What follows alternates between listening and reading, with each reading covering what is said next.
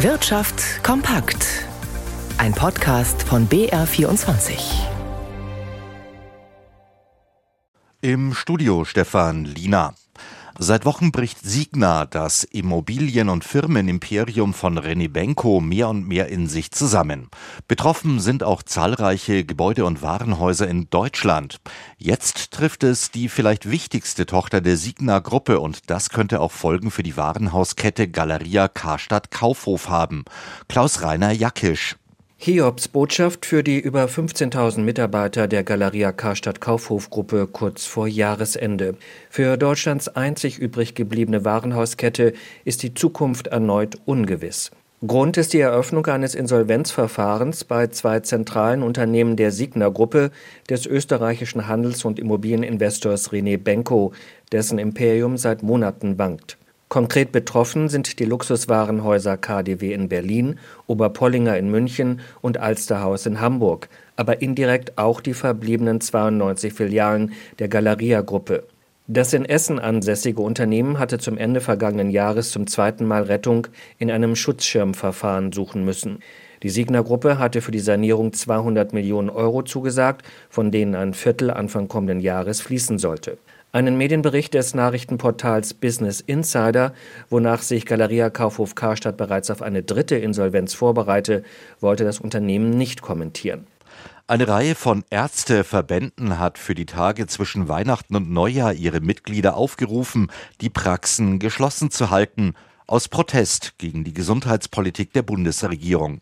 Allerdings schließt sich die mitgliederstärkste Ärzteorganisation, der Hausärzteverband, dem Aufruf ausdrücklich nicht an. Einzelheiten von Nikolaus Nützel. Der Ärzteverband Virchow-Bund ist überzeugt, dass sein Aufruf, Praxen zwischen Weihnachten und Neujahr zu schließen, eine große Beteiligung findet. Genauer beziffern, wie viele Praxen mitmachen, kann der Verband allerdings nicht. Der Bayerische Hausärzteverband betont dabei, er rufe seine Mitglieder ausdrücklich nicht zu Praxisschließungen auf. Die Praxen aus politischen Gründen dicht zu machen, richte sich gegen die Patientinnen und Patienten, sagte der Vorsitzende des Hausärzteverbandes Wolfgang Ritter dem Bayerischen Rundfunk. Auch die Hausärzte würden die Politik von Bundesgesundheitsminister Lauterbach in vielen Punkten kritisieren, sagte der Verbandschef. Doch sie hielten es für sinnvoller, auf anderen Wegen Einfluss zu nehmen. Die Kassenärztliche Vereinigung Bayerns hatte im Vorfeld bereits darauf hingewiesen, dass Ärztinnen und Ärzte, die ihre Praxen schließen, einen Vertreter benennen müssen, so wie es sonst auch üblich ist, wenn eine Praxis Urlaub macht. Schon seit rund 90 Jahren haben Kassenärzte die Pflicht, entweder ihre Praxis zu öffnen oder eine Vertretung zu organisieren. Ein Streikrecht für Praxisärzte im eigentlichen Sinn gibt es in Deutschland nicht. Hagel, Stürme und Überschwemmungen haben die Versicherer in Deutschland in diesem Jahr bisher fast 5 Milliarden Euro gekostet.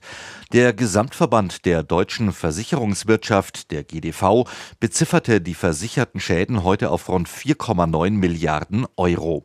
Das waren 900 Millionen mehr als im Jahr zuvor. Sie liegen damit ziemlich stabil auf dem hohen Niveau des langjährigen Durchschnitts, sagte GDV-Hauptgeschäftsführer Jörg Asmussen. Mögliche Schäden wegen des aktuellen Hochwassers in weiten Teilen Deutschlands sind in dieser Bilanz aber noch nicht enthalten. Und wir blicken noch an den deutschen Aktienmarkt zu Ralf Schmidberger in unserem Börsenstudio. Ralf, wie ist denn jetzt am späten Nachmittag die Stimmung?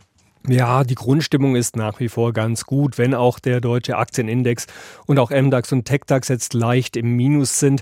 Am Vormittag hat der DAX äh, mit Gewinnen gestartet, dann leicht ins Minus gerutscht. Im Moment 0,2 Prozent gibt er nach auf 16.715 Punkte, aber es wird ja noch eine Dreiviertelstunde gehandelt, also da ist noch einiges drin, denn in den USA geht es ja aufwärts mit den Aktienkursen. Der Dow Jones im Moment 0,2 Prozent in der Gewinnzone. Juni und das reicht dem Dow Jones natürlich schon für ein neues Rekordhoch. Der pendelt ja von einem Rekord zum nächsten und da reichen eben wenige Punkte aus. 37.740 Punkte ist das neue Allzeithoch beim Dow Jones. Der Nasdaq, der ist ja noch ein Stück entfernt von seinem Allzeithoch, das er vor zwei Jahren mal erreicht hat. Im Moment aber legt er auch 0,3 Prozent zu. Schauen wir noch zum Euro, der steht bei einem Dollar 11.